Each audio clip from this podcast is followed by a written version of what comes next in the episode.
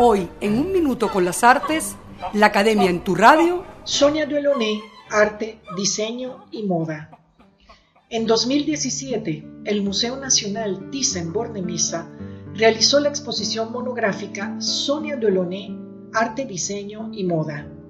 Fue la primera muestra de envergadura que se realizó en Madrid de esta importante artista francesa de origen ucraniano.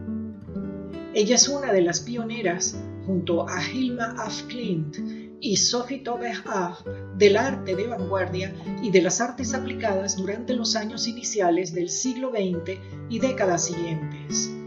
Se casó con el artista Robert Delaunay en 1910. Trabajaron con mucha afinidad y colaboración.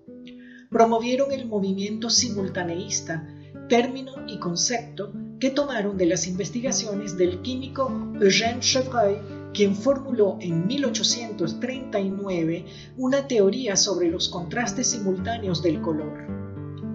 Justamente la relación entre colores contrastados sugiere desde el punto de vista perceptivo movilidad en una composición pictórica.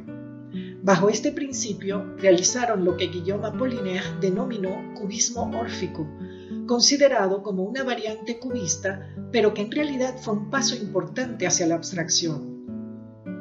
Cabe señalar que para los esposos de Delaunay, seguir estos principios en sus pinturas era una manera de estar en consonancia con el dinamismo asociado a la modernidad de la época. Ahora bien, además de pintar siguiendo las pautas cromáticas simultaneístas, Sonia las aplicó al diseño de textiles, de moda e incluso en objetos.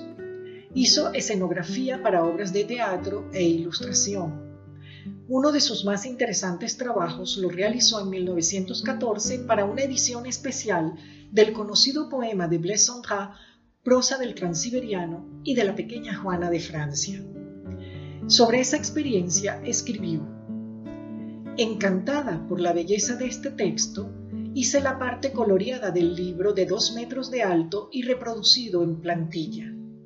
Escogí con Sondra caracteres de dimensiones variadas y de familias diferentes, lo que era una innovación gráfica para la época. Nosotros estábamos al comienzo de una visión nueva del mundo que, en los dominios plástico y poético, iba a trastornar los conceptos antiguos. Fin de la cita. La simultaneidad en este caso se produjo según el ritmo de las palabras y los colores.